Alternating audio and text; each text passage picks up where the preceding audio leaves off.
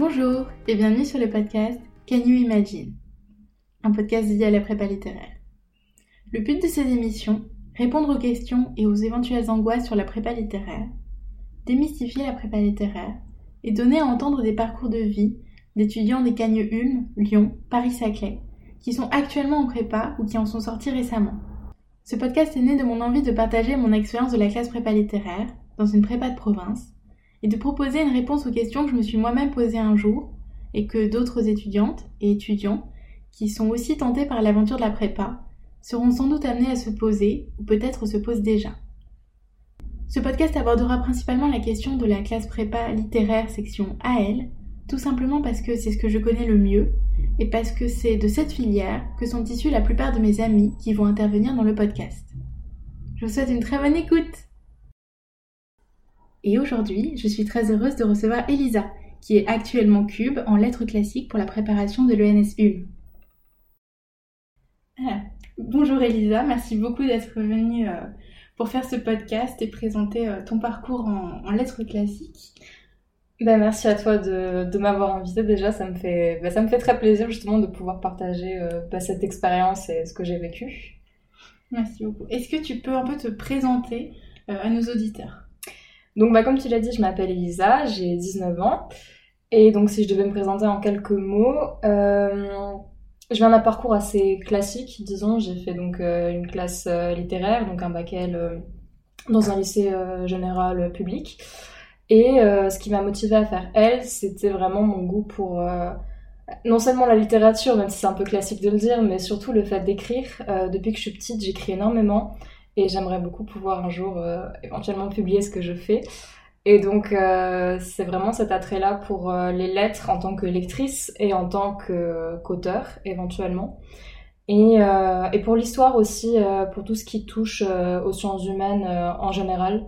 Donc c'est ce qui m'a poussé à choisir bah, la filière littéraire et, et justement à m'orienter vers ces classes donc de sciences humaines, de lettres et plus tard, donc vers la prépa, puisque je savais qu'on y ferait euh, de la philo, de l'histoire, euh, des langues anciennes, euh, des langues contemporaines et, donc de la littérature. D'accord, donc tu dis que tu connaissais déjà un peu la prépa quand tu passais ton bac en fait? Alors en fait c'est en terminale que j'ai appris ce que c'était parce que jusqu'à présent je n'en avais jamais entendu parler. Et euh, ma prof de français euh, de... Alors c'était ma prof de français de première, mais on se voyait encore en terminale. Et en gros, elle m'a parlé de, euh, bah, des prépas littéraires. Et elle m'a expliqué que bah, justement, elles avaient l'avantage d'avoir cet enseignement pluridisciplinaire. Et qu'a priori, bah, vu mes résultats et mon goût justement pour ces matières-là, ça pourrait, ça pourrait justement me parler. Et, euh, et comme j'hésitais avec mes vœux post-bac et que je savais pas trop quoi faire sur Parcoursup, c'est vrai que ça m'a pas mal aidé parce que euh, j'avais du mal à me ranger dans une case. Comme je le disais, j'aime beaucoup les lettres, mais j'aime beaucoup l'histoire et je voulais pas aller euh, en fac de lettres ou en fac d'histoire. Je voulais vraiment un parcours qui puisse ben, regrouper tout ça. Et donc, euh, quand elle m'a parlé de ces classes, ben, je m'y suis intéressée et j'ai pu, grâce à elle et grâce à ses contacts et aussi grâce à une prof d'histoire, venir faire euh, en terminale euh, une journée d'immersion. Oh, super ça. Euh, dans une classe d'hypocagne. Donc j'avais pu suivre un cours d'histoire d'hypocagne, un cours de latin et il me semble un cours de lettres. Et donc ben, en fait toute la journée. Et j'avais trouvé ça vraiment super. Alors c'est vrai que ça m'avait un peu disons perturbé parce que par rapport au rythme de terminale, c'était clairement un cran au-dessus. Les profs parlaient très vite, je me souviens que j'avais du mal à prendre des notes, alors le cours d'histoire était tellement dense et puis on arrivait je crois qu'on a eu l'immersion en janvier, donc on arrivait vraiment au milieu d'un cours, on n'avait aucune référence euh, dans ce cours-là, donc évidemment on comprenait rien quoi. J'étais avec euh, avec deux autres amis de ma classe, mais à part ça, euh, disons que les hippocagneux de la classe nous ont beaucoup rassurés, nous ont parlé justement de, de la prépa comme on essaie de, de le faire à travers cette interview. Mmh. Et donc c'est vrai que ben, ça m'a plu et je me suis dit ouais c'est ça que je vais mettre sur parcoursup et c'est ça que je vais faire. D'accord, super. Et donc tu as été prise, oui. toute évidence. Et avant justement ton entrée en hippocagne, est-ce que tu peux nous dire un peu euh, comment tu t'étais préparée? Est-ce que tu avais lu des choses en amont, déjà fiché un petit peu? Euh, alors oui, je l'avais fait parce qu'on avait reçu, donc euh, une fois qu'on s'était inscrit, on avait reçu de la part des profs de lettres et de philo surtout, des listes bibliographiques. Donc surtout en lettres, ça regroupait vraiment tous les ouvrages de littérature classique qu'il fallait plus ou moins connaître. Donc vraiment toute la littérature française quasiment. Et alors c'est vrai qu'il y en a beaucoup que j'avais déjà lu parce que j'avais quand même fait une prépa, enfin une, oh, une, un bac général L. Donc on avait déjà dû euh, lire des classiques et même personnellement j'en avais lu à côté. Mais donc j'en ai pas lu en plus euh, pendant l'été. Par contre, euh, par contre justement j'ai essayé de rassembler les acquis que j'avais déjà et de mettre ça au clair. Donc les œuvres que j'avais déjà lues, pas forcément faire des fiches dessus, mais au moins avoir disons me remettre au clair, regarder toutes ces œuvres, être sûr que j'avais, que je savais de quoi elles parlaient, que je les avais pas oubliées au fur et à mesure bah, des années et donc euh, essayer de consolider un petit peu ce que je savais déjà sans forcément m'en rajouter beaucoup trop. Et en revanche, en philo, on avait reçu euh, une liste, euh, je dirais, de trois œuvres au moins où il fallait les lire intégralement. Donc celles-là, je les ai lues, peut-être cinq d'ailleurs, entre trois et cinq, je sais plus exactement. Mais donc je les avais lues et je les avais, bah, je les avais fichées. Mhm. Et, et, je crois qu'on avait encore en histoire aussi on avait eu le programme en tout cas pour qu'on puisse se renseigner un petit peu euh, bah, dessus. Donc mm. pareil, j'avais essayé de faire un, petit tour d'horizon, mais euh, je me suis pas non plus préparée. Euh, j'ai pas passé tout l'été en sachant qu'en plus je travaillais les deux mois pour bah, faire un petit peu d'argent parce que les étudiants, on sait très bien que ça ne gagne pas des masses. Mais euh, donc j'avais bossé les deux mois et c'est vrai qu'en bossant les deux mois et en faisant euh, du travail pour la prépa à côté, c'est pas évident quoi. Mm. Donc euh, je m'étais préparée mais sans non plus y passer tous les jours. Ça restait les vacances quoi. Oui, mais t'as bien fait. Est-ce que du coup quand tu es arrivé en Hippocagne, tu t'es dit que tu avais bien fait de préparer comme ça? Est-ce que tu, si c'était à refaire, tu l'aurais refait comme ça? Bah, alors au début j'ai un peu paniqué parce que forcément quand on arrive dans le bain de la prépa on doit assimiler tellement de choses et c'est un monde tellement différent où il faut vraiment beaucoup bosser que euh, je me suis dit, oula, euh, j'ai peut-être pas assez travaillé, est-ce que j'ai les bases, est-ce que je connais euh, ce dont on parle? Enfin, il y a toute cette remise en question-là qui intervient pendant les premières semaines, mais après, au final, on s'y fait assez vite, je dirais. On rentre dans le, bah, dans le bain, en fait, on s'adapte au, rythme. Et les connaissances, elles viennent toutes seules. Donc, je dirais que, oui, sur le moment, je me suis dit que j'avais pas assez bossé, mais avec le recul, je pense vraiment que c'est la préparation qu'il fallait.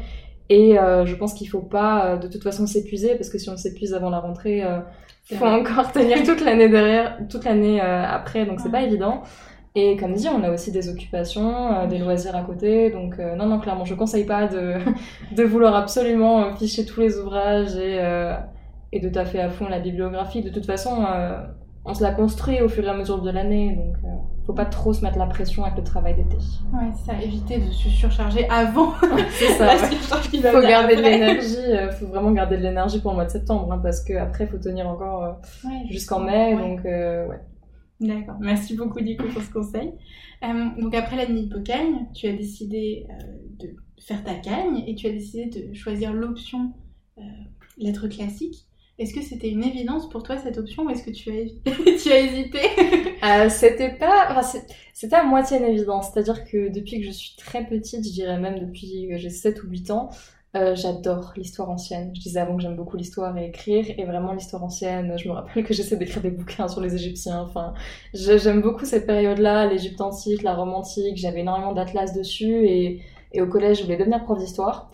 Donc euh, pendant longtemps d'ailleurs, et, c'est vraiment deux aspects que j'arrive jamais à concilier, les lettres et l'histoire. Et en fait, les lettres classiques, ça me semblait les concilier parce que j'avais donc l'histoire ancienne, qui est une matière euh, donc de maths J'ai deux heures d'histoire ancienne par semaine, et euh, on fait l'histoire romaine et l'histoire grecque. Et donc, bah, forcément, c'est ce qui m'intéresse beaucoup en histoire. C'est les périodes qui m'intéressent le plus, en fait. Et donc, en même temps, j'ai du grec et du latin. Euh, le latin, j'en faisais depuis la cinquième parce que bah, dès qu'on m'a donné l'occasion d'en faire, euh, je l'ai pris parce que j'adorais l'histoire romaine, la civilisation, donc je me suis dit, bah, allons-y, on fait du latin. Et bon, le grec, j'avais pas pu le faire avant parce que j'étais pas dans des lycées ou des collèges qui proposaient de faire du grec, vu que c'est vrai que l'enseignement des lettres classiques se perd un petit peu. Euh, donc j'avais pas pu en faire, mais quand j'ai quand j'en ai eu l'occasion en c'est pareil, j'ai pris du grec. Donc dès l'Hippocane, j'avais 4 heures de grec et de latin par semaine, et donc bah, c'est un peu tout en sous le sens d'enchaîner avec les lettres classiques justement où, où j'avais latin, grec et histoire ancienne.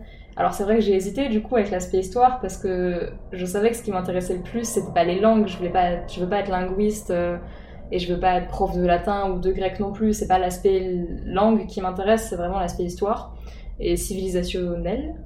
Euh, donc oui, j'ai hésité avec l'aspect histoire. J'avais peur de m'enfermer dans les lettres en allant en lettres classiques et après d'être obligée entre guillemets de suivre un parcours euh, prof de lettres ou en tout cas un parcours vraiment dans les lettres. Mais on m'a rassurée. Euh, j'ai beaucoup parlé avec mes profs d'histoire et et même ma prof de culture antique. Et donc, euh, on m'a dit que c'était pas bouché et qu'au contraire, euh, en histoire ancienne, on cherche quand même des lettres classiques, puisque euh, l'aspect histoire n'a ni latin ni grec.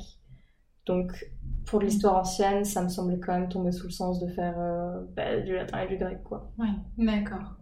Ok, merci beaucoup. et donc là, tu es, je l'ai dit en introduction, dans une année de cube. pourquoi est-ce que tu as choisi de cuber, si c'est pas indiscret? Euh, ouais, donc la cube, juste, euh, donc c'est la troisième année, c'est-à-dire que la prépa, on peut la faire en deux ans ou en trois ans avec la cube. Ou et, en quatre. Euh, en quatre avec l'archicube, mais, mais ne faites pas d'archicube. Euh, donc, bah, en fait, je vais faire une cube. Pareil, ça tombait sous le sens aussi parce que je me voyais pas à la fac. En fait, j'en arrivais donc au stade de la fin de ma cagne, donc la fin de ma L2. Et du coup, si j'allais à la fac, j'allais en L3. Et donc, j'allais en L3, lettres classiques. Et là, j'avais vraiment peur d'être coincée à la fac dans ce truc de lettres, alors qu'en restant en prépa, ben, je validais une licence, je sortais de la prépa avec une licence, et là, j'avais la liberté vraiment de choisir mon master. Et donc, il y avait cette crainte-là, et en même temps, euh, pardon, et en même temps, euh, ben, je me voyais vraiment pas à la fac. En fait, la prépa, c'est un espèce de cocon. Alors, c'est très difficile, mais en même temps, on reste dans la continuité du lycée où on a des classes ben, en petit nombre où les profs, on les connaît, sont proches de nous, donc on reste dans cette atmosphère-là euh, presque de cocon familial euh, de la prépa. Alors qu'à la fac, c'est assez impersonnel et euh, il y a beaucoup de monde. On connaît pas vraiment les profs et donc c'était vraiment pour cet aspect-là aussi de rester dans un endroit que je connaissais et même si c'était difficile quand même, un environnement assez confortable. Et, non, ça tombait vraiment sous le sens parce que je me serais pas du tout vue à la fac débarquer en L3 comme ça alors que j'y connaissais rien. Je préférais valider ma licence et, me laisser le temps de voir pour le master. Et qui sait, euh, retenter évidemment le concours euh, une deuxième fois. quoi. D'accord, merci beaucoup. Euh, avant ton année de Cagne et avant ta cube, justement pendant l'été, pour revenir à cette question, comment est-ce que tu t'étais préparée? Parce que maintenant, l'hypocagne, c'est pas une année à concours, la Cagne et la cube sont des années à concours. Euh, du coup, comment est-ce que tu avais préparé cette année? Et est-ce que tu as procédé différemment entre ta première et ta deuxième cagne?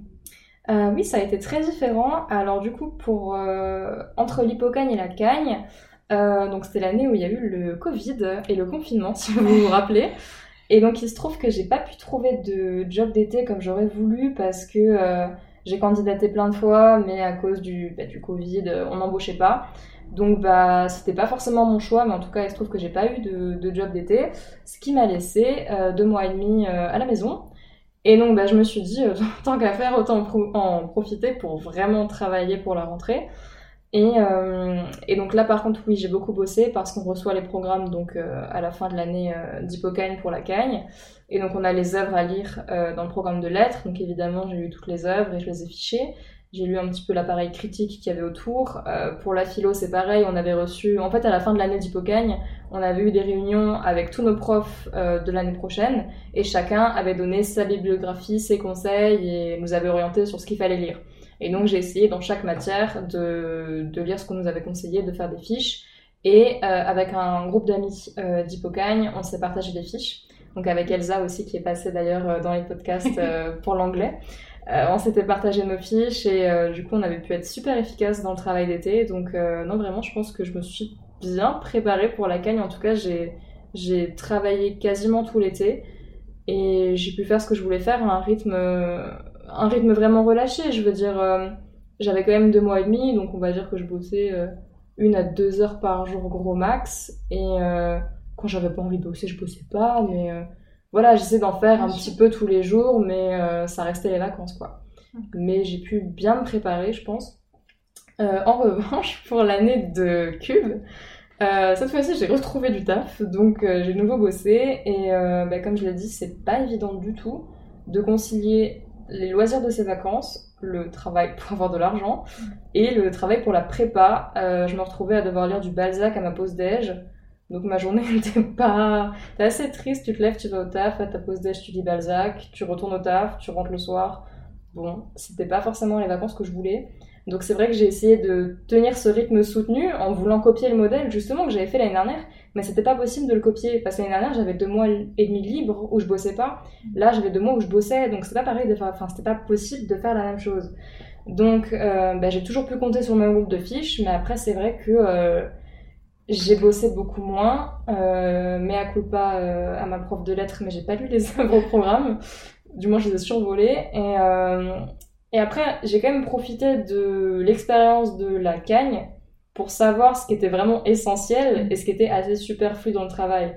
Donc disons que j'en suis arrivée à une optimisation extrême de mon travail où, euh, où je savais que les 750 pages de Balzac, les 800 pages d'ailleurs je crois, euh, je pouvais les survoler et éventuellement euh, juste aller lire deux trois extraits qui me serviraient plus tard. Donc j'ai vraiment essayer d'optimiser au mieux ce travail-là pour pas être euh, surmené et arriver en septembre euh, décomposé quoi. Mm. Parce qu'il y a la fatigue quand même de deux ans de prépa qui s'accumule.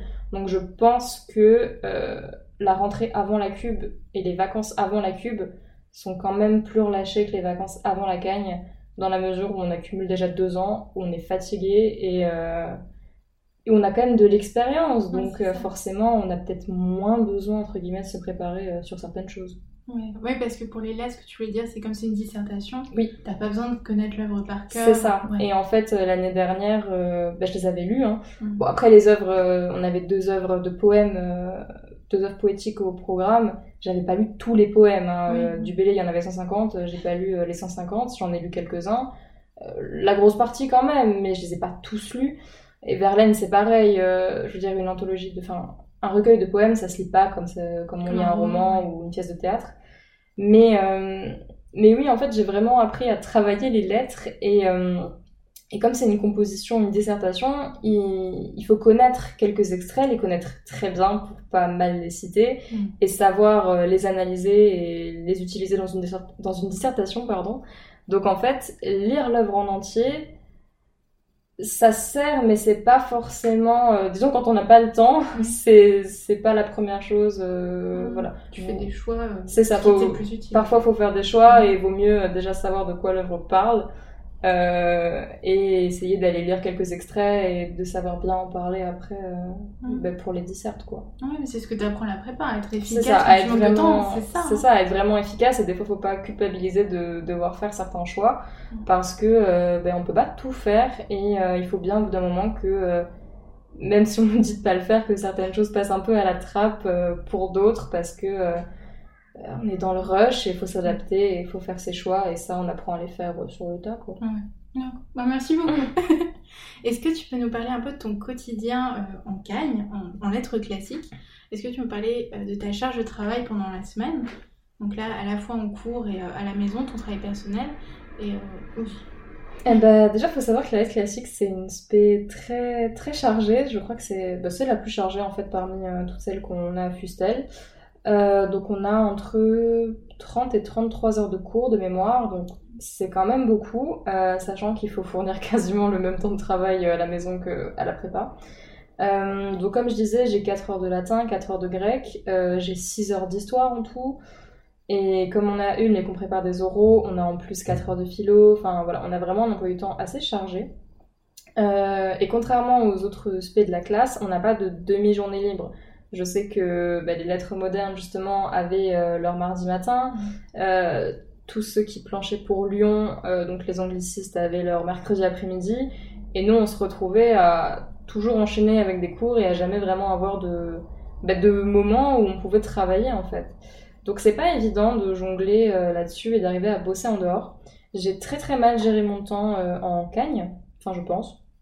surtout pour mes SP, en fait, je m'étais trop concentrée sur le, sur les fiches qu'il fallait faire en histoire, sur les lettres, sur la philo, enfin en gros les grosses matières à dissertation.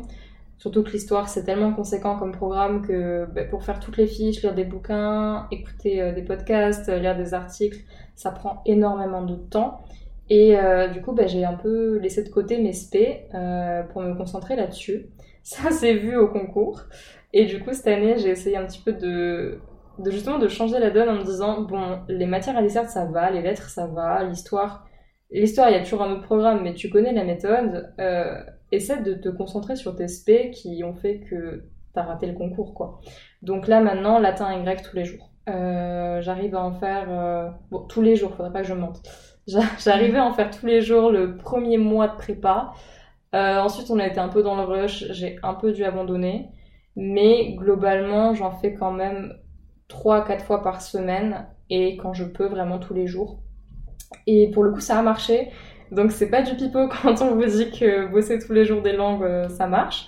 Parce que j'y croyais pas, hein, j'y croyais pas du tout. Hein. J'ai commencé l'hypocagne... Euh, enfin, j'ai commencé le grec en hypocagne. j'ai commencé ma cagne en grec, j'avais 9, ouais, 9 en version. Là, j'ai commencé ma cube, j'avais 16-17. Ah Donc, euh, j'y croyais vraiment pas. J'étais la plus mal partie de la classe, je pense. Même la prof devait pas y croire. Mais, euh, mais au final, ça a payé et j'en suis plutôt contente. Alors, du coup, peut-être euh, en dépit des autres matières, mais, mais pour l'instant, ça a l'air d'aller et je trouve que je gère beaucoup mieux mon rythme en, en cube. Et donc, ben, justement, je travaille peut-être un petit peu moins les matières à dissert où je sais que je connais la méthode, les lettres par exemple, euh, où je sais comment ça fonctionne à peu près une dissertation, j'ai besoin de moins le travailler. Mais par contre, les langues, c'est un truc qu'il faut vraiment travailler régulièrement parce que sinon ça se perd. Et je pense que c'est surtout ça qu'il faut axer, surtout en lettres classiques parce que euh, c'est super conséquent. Je veux dire, on demande quand même d'apprendre deux langues, euh, deux langues anciennes en plus qu'on n'entend pas tous les jours à la radio comme l'anglais, quoi. Donc, donc non, c'est vraiment pas évident. Donc je pense que clairement ça doit se faire euh, tous les jours sans que ça devienne une charge. Il faut que ça reste un plaisir. De toute façon, on va pas lancer de si on n'aime pas les langues anciennes, mais il faut que ça reste quelque chose d'agréable à faire. Euh, donc j'essaie un petit peu de, ben, j'essaie de varier. On le fait aussi avec des amis. Euh, on se pose, on fait du petit latin ensemble. des fois, je révise un peu de grammaire. Sinon, je lis des textes. Enfin, j'essaie vraiment de, de varier les méthodes, on va dire. Euh, de la juxtalinéaire, euh, linéaire, pas linéaire, de la juxtalinéaire sur euh, le site Arrête ton char aussi, qui est très bien, pour voir un petit peu les textes bout par bout et comprendre comment ça fonctionne. Donc, et voilà, si j'ai un conseil pour le travail, c'est de pas se surcharger et et d'apprendre après en fait à gérer ses priorités, d'apprendre où est-ce qu'on est bon, où est-ce qu'on a besoin de moins travailler, où est-ce qu'on n'est pas bon et où on a besoin de plus travailler et de pas négliger euh, de pas négliger les langues parce que les langues ça se travaille tous les jours et si on arrête euh, ne serait-ce que pendant deux semaines à faire du latin après quand on reprend on est perdu donc c'est un truc qui se travaille sur la durée et qui se gagne sur la durée et pas sur le court terme D'accord. Bon, merci beaucoup. C'est vrai qu'on avait beaucoup dit ça, si tu travailles tes langues anciennes. Mais c'est ça, et c'est le problème, c'est que c'est très décevant, et je pense que beaucoup le vivent. C'est-à-dire qu'au début, euh, on en travaille, on en travaille, mais on voit pas les résultats et on a des 7 et des 7 et des 7 et, et ça monte pas et, et c'est assez, ben, assez frustrant en fait de, de se dire mais pourtant je les lis les textes en latin, je les retravaille chez moi mais ça marche pas. Et euh, je suis encore quand même un peu dans cette frustration là parce que euh, je le travaille beaucoup mais mais faut accepter que dans les langues, euh, surtout les langues anciennes, ça vient pas tout de suite et c'est vraiment un travail sur la durée. Je pense qu'honnêtement, la cube, c'est aussi un peu obligatoire en lettres classiques si on n'a pas fait les langues anciennes euh, assidûment euh, avant au lycée et au collège.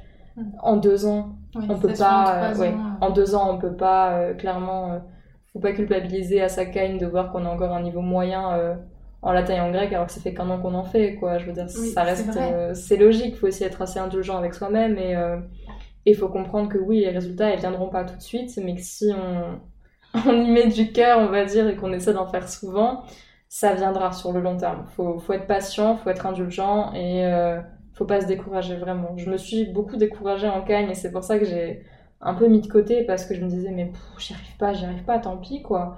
Mais, euh, comme dit, les miracles sont possibles et euh, je suis passée de 9 en version à 16 cette année, donc a priori c'est que tout le monde peut le faire. Je partais pas euh, du haut de la classe et là je m'y retrouve un peu. Donc euh, ouais, ne vous découragez pas et restez indulgent avec vous-même. Merci beaucoup. Est-ce que tu peux nous parler un peu de ton organisation pendant l'année? J'entends euh, avec les DS du samedi, les différentes cols, parce qu'en plus tu le disais en lettres classique, vous avez beaucoup d'heures en cours. Euh, comment est-ce que tu organises tout ça et aussi comment est-ce que tu t'organises vis-à-vis des concours blancs? Parce que là on, fait cette interview tu as quelques semaines du concours blanc. D'ailleurs merci beaucoup d'être venu à quelques semaines du concours c'est vrai que ça arrive. Euh, comment je fais? Alors, euh, pour l'école, alors l'année dernière, j'avais eu toutes mes cols euh, au niveau de la Toussaint, un peu avant et un peu après. Donc en fait, j'avais rien euh, concrètement septembre-octobre, c'était vraiment venu, euh, venu après. Sauf que ça s'est allé avec les, concours blancs et ça venait à la fin du semestre et j'étais un peu débordée. Donc cette année, j'ai pris la stratégie inverse de mettre toutes mes cols avant. Comme ça, après la Toussaint, je n'avais plus de colle et je pouvais, euh, fin novembre, début décembre, me concentrer sur les concours blancs. Les profs nous ont aidés puisqu'ils ont décrété que les cubes prendraient tous les premiers créneaux de, de colle. Donc bah, j'ai passé tous mes oraux euh, globalement en septembre et, en octobre. Bon alors, c'était chargé, j'avais un oral par semaine, mais, euh, mais bon, j'arrivais à tenir le rythme. Et surtout que cette année, j'ai investi dans un... Alors je trouve ça génial. j'ai investi dans un, dans un tableau qui a une face euh, ardoise, enfin on écrit au feutre, et une face euh, en liège, un peu comme dans les films, euh, les séries d'enquêteurs où ils mettent des, des post-it et tout. Et j'ai trouvé ça génial, donc je l'ai pris, et du coup chaque semaine j'écris dessus mon, mon emploi du temps. Bon, je sais pas, je trouve ça mignon. Et donc j'écris les jours de la semaine et ce que j'aimerais faire chaque soir, et c'est ce qui me permet en fait de m'y tenir, parce que dans un agenda, euh, je veux dire, je le range dans mon sac, euh, je le lis plus jamais mon agenda quoi. Alors que là sur mon bureau, c'est vraiment en face de moi tous les soirs je rentre et j'ai ce, ce planning de la semaine qui me dit quoi faire chaque jour. Ah, super. Et, euh, et donc bah, je le faisais et puis euh, et puis du coup euh, je savais tel week-end je devais réviser la colle qui arrivait. Et puis euh, ce jour d'après euh, là je faisais mon exposé pour telle matière. Et enfin j'organisais vraiment les choses de telle sorte que je me retrouve pas débordée. Et sans m'y prendre une semaine à l'avance disons que j'arrivais à organiser. Parce qu'au bout d'un moment au début on veut tout planifier et tout faire au moins une à deux semaines à l'avance après, on n'y arrive plus. C'est une illusion qui dure en septembre, mais je vous assure qu'après, on n'y arrive plus. Donc, on se retrouve avec toutes les matières en urgence absolue, code rouge partout. Il faut tout travailler tout de suite. Et euh, mais même dans l'urgence, euh, bah, il faut trouver ses priorités et, les hiérarchiser. Donc, euh, c'est ce que j'ai vraiment essayé de faire avec ce petit système de tableau. Et, et ben, en fait, ça marche plutôt bien, à vrai dire. Et puis après, euh, ben, donc là, maintenant, euh, novembre, décembre qui arrive, je n'ai donc plus d'oraux, plus rien du tout euh, de ce côté-là. Et donc, bah, je, révise euh, petit à petit le concours blanc. Je n'ai jamais révisé avec autant d'avance, je crois. Mais euh, il y a le groupe de fiches, encore une fois, qui est vraiment très pratique. hein. Sans, groupe de fiches, je sais pas comment on fait en prépa. Mais on se répartit euh, donc des articles, euh, des bouts de cours, euh, des... surtout en histoire en fait, des, aspects du cours euh, différents à afficher parce que l'histoire c'est titanesque euh, comme travail. Et donc, euh, et ouais, non, euh, je lis, je lis des bouquins. euh. Après, le soir, en rentrant, je dirais que je bosse une heure et demie, deux heures, pas plus, parce que euh, je m'arrange pour travailler au plus la journée. Pendant la pause du midi, je rentre pas, euh, je reste et puis je, travaille.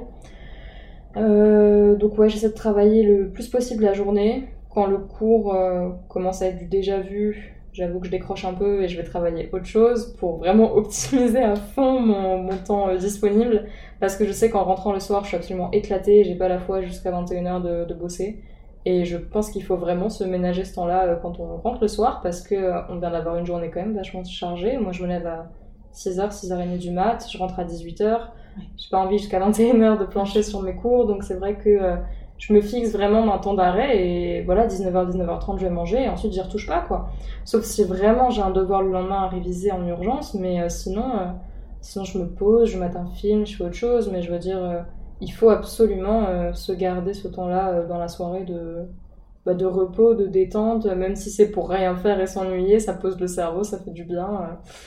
Donc, donc voilà, non, vraiment se ménager des, des temps de pause, c'est hyper important. Tu me fais une super transition parce que c'était ma question suivante? Est-ce que tu as encore du temps pour toi? Donc là, tu viens de dire que tu prends du temps pour toi les soirs. Est-ce que tu as une activité en dehors de la prépa? Notamment, par exemple, après le week-end du samedi.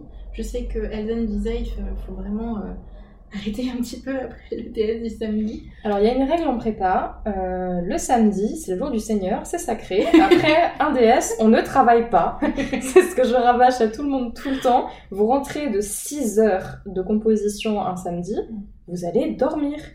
Je- Personne ne travaille après 6 heures de DS. Donc non, non, le samedi, c'est vraiment le jour où euh, là, je rentre chez moi, j'allume ma console, euh, je joue à Animal Crossing, je joue sur mon PC, je joue à des jeux, enfin, je mets un film, une série, n'importe quoi. Mais vraiment, le samedi après-midi, c'est sieste et, et détendre sur des jeux vidéo ou des trucs qui me plaisent.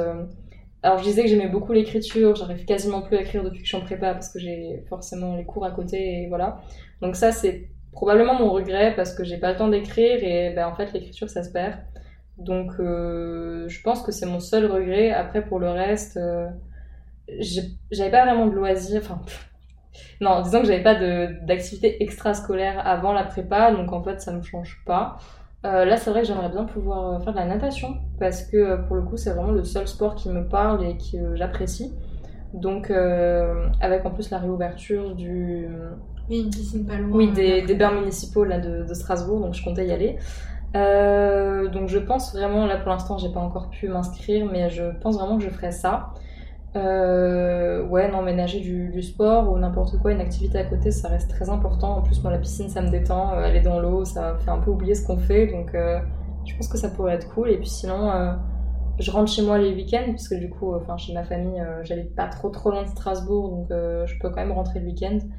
Et, et là, bon, bah, je profite, bah, je profite d'être rentrée. Je, je profite de ma famille. On a des animaux, donc petite balade en forêt avec le chien, ça détend aussi. Et puis euh, après, c'est vrai que je fais pas.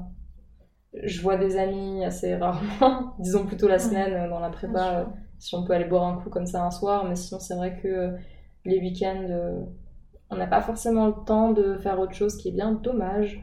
Mais je connais quand même des gens qui le font, hein, qui ont réussi à organiser une comédie musicale pendant les vacances ou Elsa qui fait de l'escalade, t'en parlais avant. Enfin, il y en a quand même beaucoup qui arrivent à se trouver, euh, et en tout cas à garder leur loisir.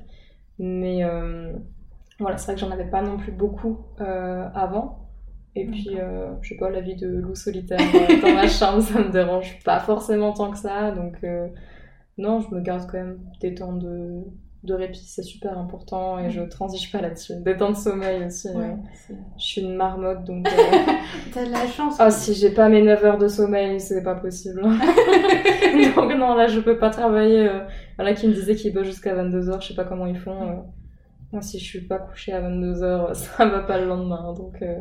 Euh c'est super important de s'écouter, hein. écouter son corps euh, et puis travailler. Chacun est différent. Oui, c'est ça. Hein. Toi, tu te connais et tu. Là, c'est ça, justement. Euh, je peux pas. Je, me connais. Je veux dire, je peux pas bosser après une certaine heure le soir parce que mon cerveau, il est éteint. Euh, il veut arrêter là. Il m'envoie tous les signaux rouges possibles. Hein. Et je sais que j'aime beaucoup dormir. On va pas se mentir que dormir, c'est sympa. Donc, je sais que j'ai besoin de ce temps de sommeil et que. Et enfin voilà, c'est juste important de dormir. Donc, clairement je m'assure, euh, en sachant que je me lève quand même tôt, de pas me coucher trop tard, quoi. Mais c'est bien, hein. je trouve vraiment que c'est une super façon de gérer, euh, gérer ton temps euh, de pause. Et est-ce que, je pense qu'en prépa, on est tous confrontés au stress. Est-ce que toi, tu aurais des méthodes à partager pour gérer le stress? C'est difficile. Euh, je dois admettre que je suis une super actrice parce qu'on m'a toujours dit que j'avais l'air euh, pas stressée, inébranlable, alors qu'à l'intérieur je, je meurs. Donc euh, je dirais que tout est dans le paraître et l'acting, mais après, je sais pas, j'ai toujours été assez angoissée, mais en fait angoissée dans le sens où je stresse énormément pour tout. Un rien me fait paniquer, vraiment le fait de parler à l'oral ça me stresse je peux devenir cramoisie juste parce que je pose une question et que du coup ben, je prends la parole en public juste pour poser une question ou même y répondre. Donc vraiment un petit rien me, gêne, m'embarrasse et m'angoisse en fait. Mais en même temps, ça paraît pas tant que ça et euh... du coup je sais pas comment je le gère parce que je sais qu'à l'intérieur vraiment je suis stressée et je panique beaucoup et j'ai pas forcément confiance dans ce que je fais ou enfin voilà. Mais en même temps, euh, bah, en même temps, j'évite de m'effondrer. C'est-à-dire que j'angoisse énormément, mais euh, il y a quand même très peu de moments où j'ai vraiment fondu en larmes et où c'était pas possible, quoi. Je sais que c'est peut-être arrivé à une ou deux cols où, où le stress était trop grand et je me suis retrouvée à pleurer, mais, mais sinon, c'est vrai que j'arrive beaucoup à l'intérioriser. Je, je sais pas, c'est assez instinctif en fait. Je, à partir du moment où je stresse et où je sais que ça va pas, je le, Ouais, je l'intériorise vraiment. Là, je me dis, bon, ok, tu stresses comme d'habitude, mais là, concentre-toi sur ce que tu fais. Euh, ça m'apportera rien de continuer à être dans cette panique-là, c'est pas productif. Donc, j'essaie vraiment de la ranger dans un coin de ma tête, de pas y penser et de me focaliser sur ce que je fais. Des fois ça marche, des fois ça marche pas, mais je dirais quand même que la plupart du temps j'arrive à, à, rester neutre et à disons, garder la face et à pas, euh, à, pas m'effondrer, même si je suis d'un naturel très stressé. Mais après ça, ça dépend vraiment des gens. Hein. Il y en a qui stressent beaucoup, il y en a qui stressent pas. Euh, il y en a où leur stress va justement s'exprimer et, euh, et parfois les bloquer en fait bah, dans la prépa par des crises de panique ou autres.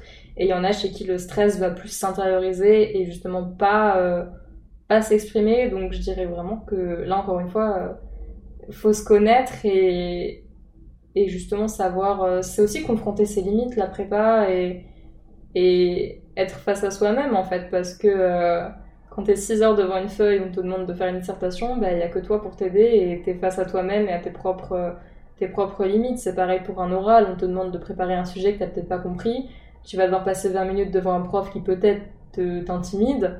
Bon, euh, il faut se donner du courage, il faut puiser dans ses ressources, et ça, c'est à chacun vraiment de, de, trouver la méthode et de, de s'exercer à ça. Je suis quand même vachement moins stressée maintenant en cube que je l'étais en hippo parce que euh, bah, au fur et à mesure j'ai appris et je me connais et j'essaie de beaucoup d'introspection hein, la prépa mmh, c'est beaucoup de travail sur soi et de et vraiment le maître mot mais l'indulgence hein.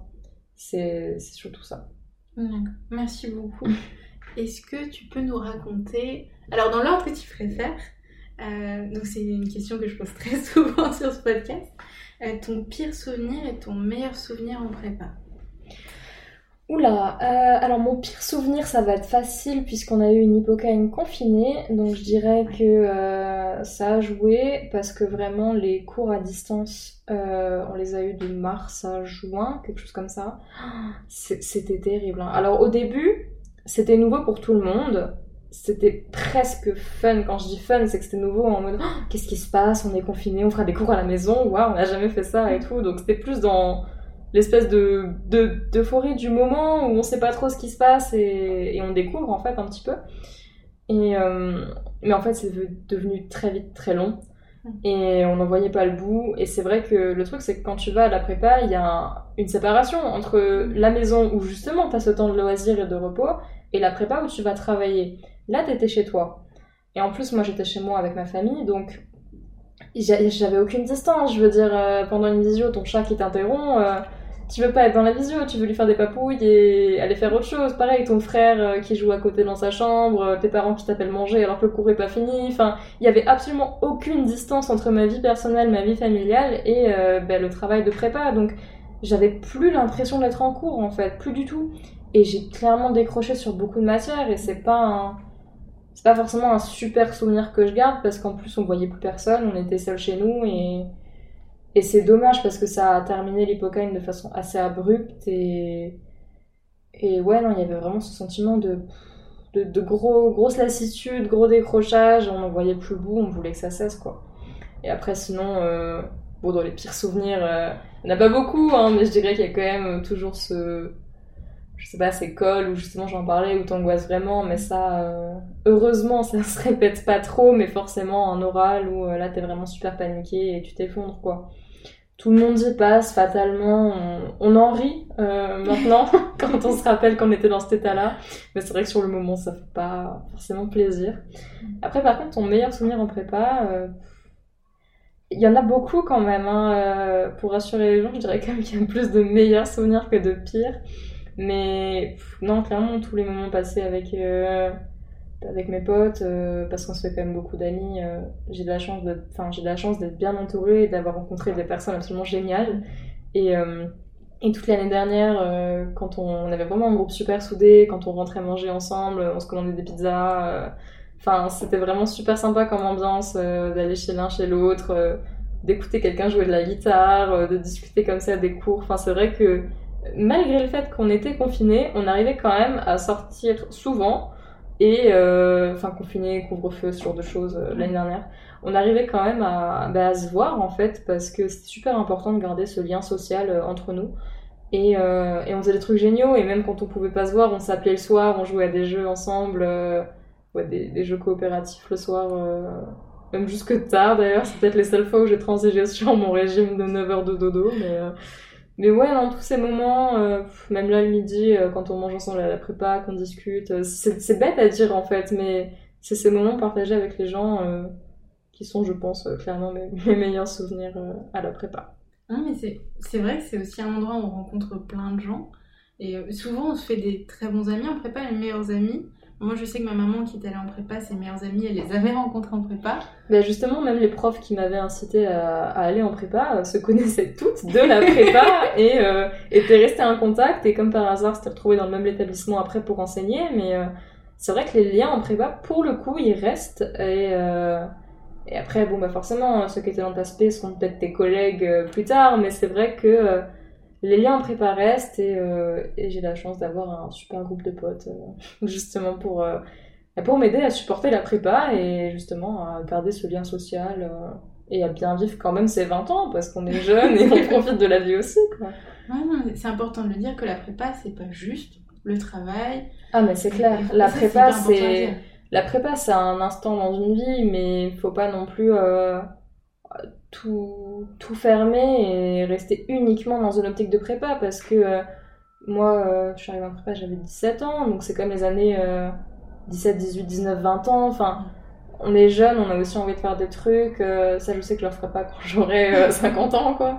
Donc, et puis c'est des amis qu'on rencontre, mais qu'on rencontre peut-être ceux qui resteront pas bah, pour l'espace de 2, 3 ans. Donc, il faut en profiter sur le moment, faut être épicurien, faut carpe diem, faut profiter de l'instant et et il faut quand même essayer de, bah, de vivre euh, normalement.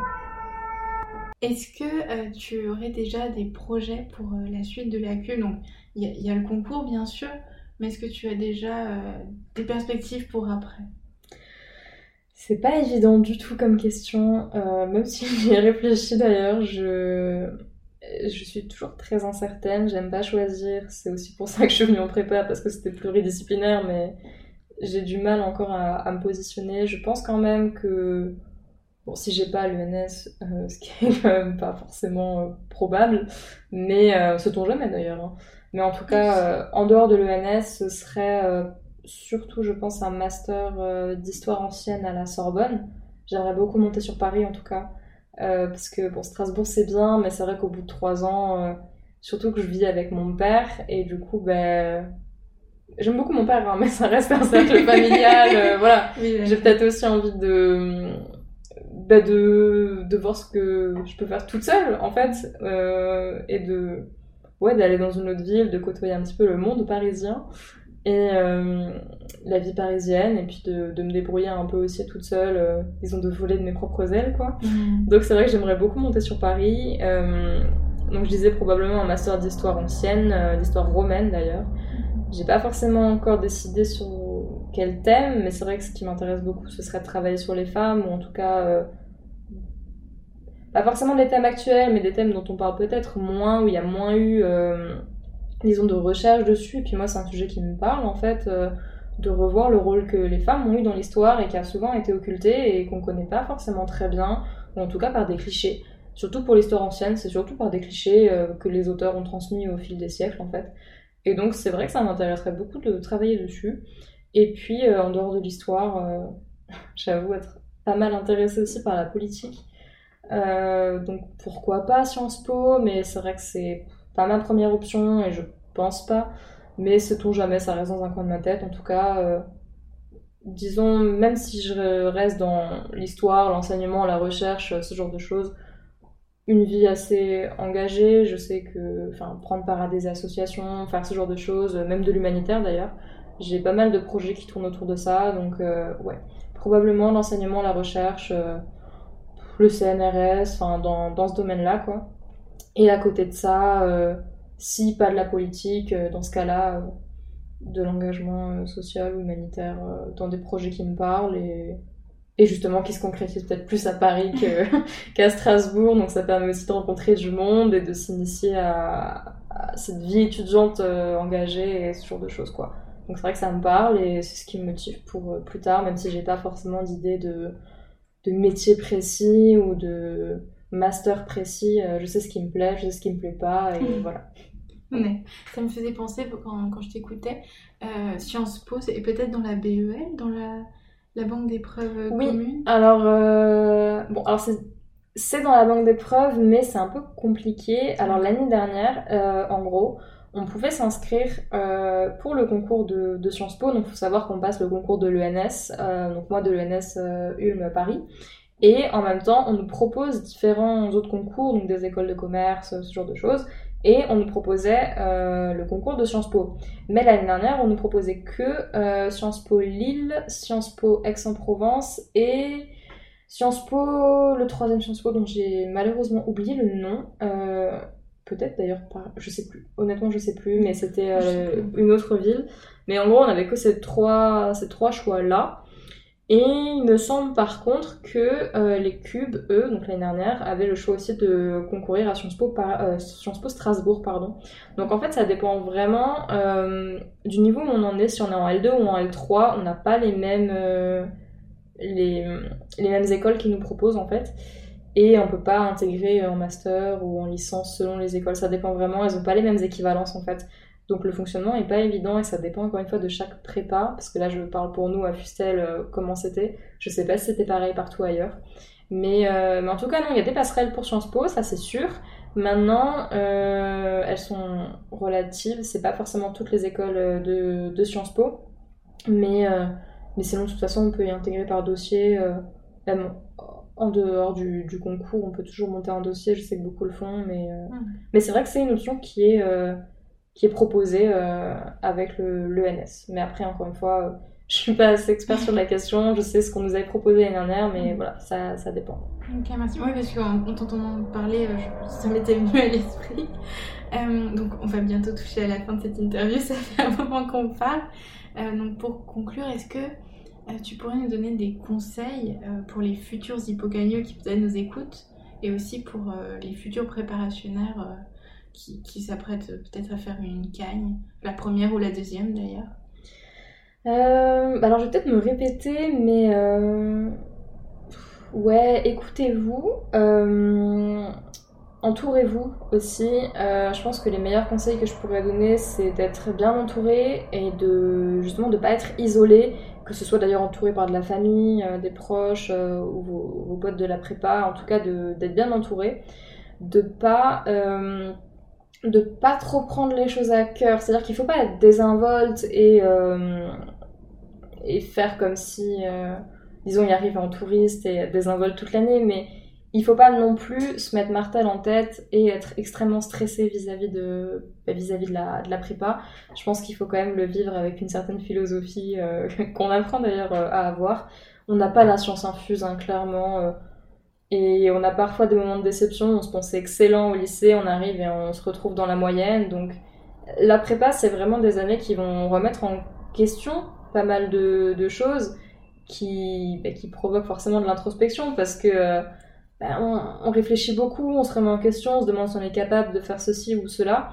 Et, euh, et c'est pas des choses négatives qui doivent mettre la pression, c'est au contraire des choses qu'il faut prendre positivement en se disant que bon là j'ai raté ça ou là euh, je me remets en question est-ce que je suis capable de le faire ou pas? C'est au contraire bénéfique parce que ça nous apprend à nous connaître à connaître nos limites à savoir ce qu'on veut dans la vie ce qu'on veut pas et euh, jusqu'où on est capable en fait euh, d'aller tout simplement. Donc si j'ai des conseils à donner ce sera enfin ce- c'est pas des conseils de travail c'est vraiment des conseils par rapport à soi parce que c'est des années quand même charnières qui vont forger beaucoup de choses et et au-delà de vous apprendre de la culture générale et ce genre de choses, ça va vous apprendre énormément de choses sur vous-même.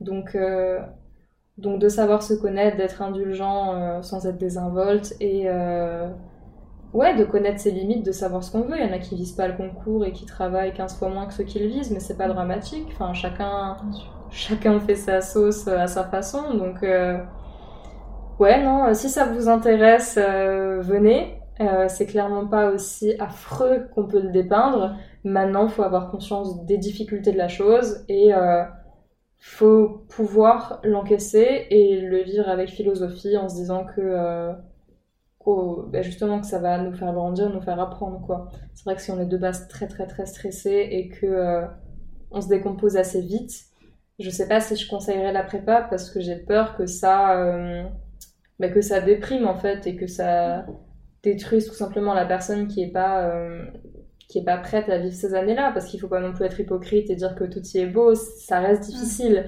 Il faut pouvoir, euh, il faut pouvoir le gérer, tout simplement. Donc euh, voilà, je pense que c'est tous les conseils que j'aurais à donner. Merci beaucoup. Euh, je crois qu'on va s'arrêter là du coup. merci vraiment beaucoup d'être venu. D'autant plus que je le disais avant, tu as bientôt concours blanc et tu as quand même pris le temps de venir répondre aux questions. Donc vraiment merci beaucoup. Bah, merci à toi de m'avoir invité. Ça m'a fait vraiment plaisir de, de, partager ça. Je sais pas si j'ai été trop longue sur certains points, j'ai peut-être trop parlé, mais en tout cas. Euh, non, en tout cas, j'ai vraiment aimé bah, partager cette expérience, donner les conseils que je pouvais, et j'espère que, que ça aura motivé écoute, beaucoup de futurs hypocagneux. Merci beaucoup. Bon, eh bien, je vous dis euh, merci beaucoup euh, d'avoir écouté ce podcast si jamais vous êtes encore là. Et euh, je vous dis à bientôt. Merci beaucoup.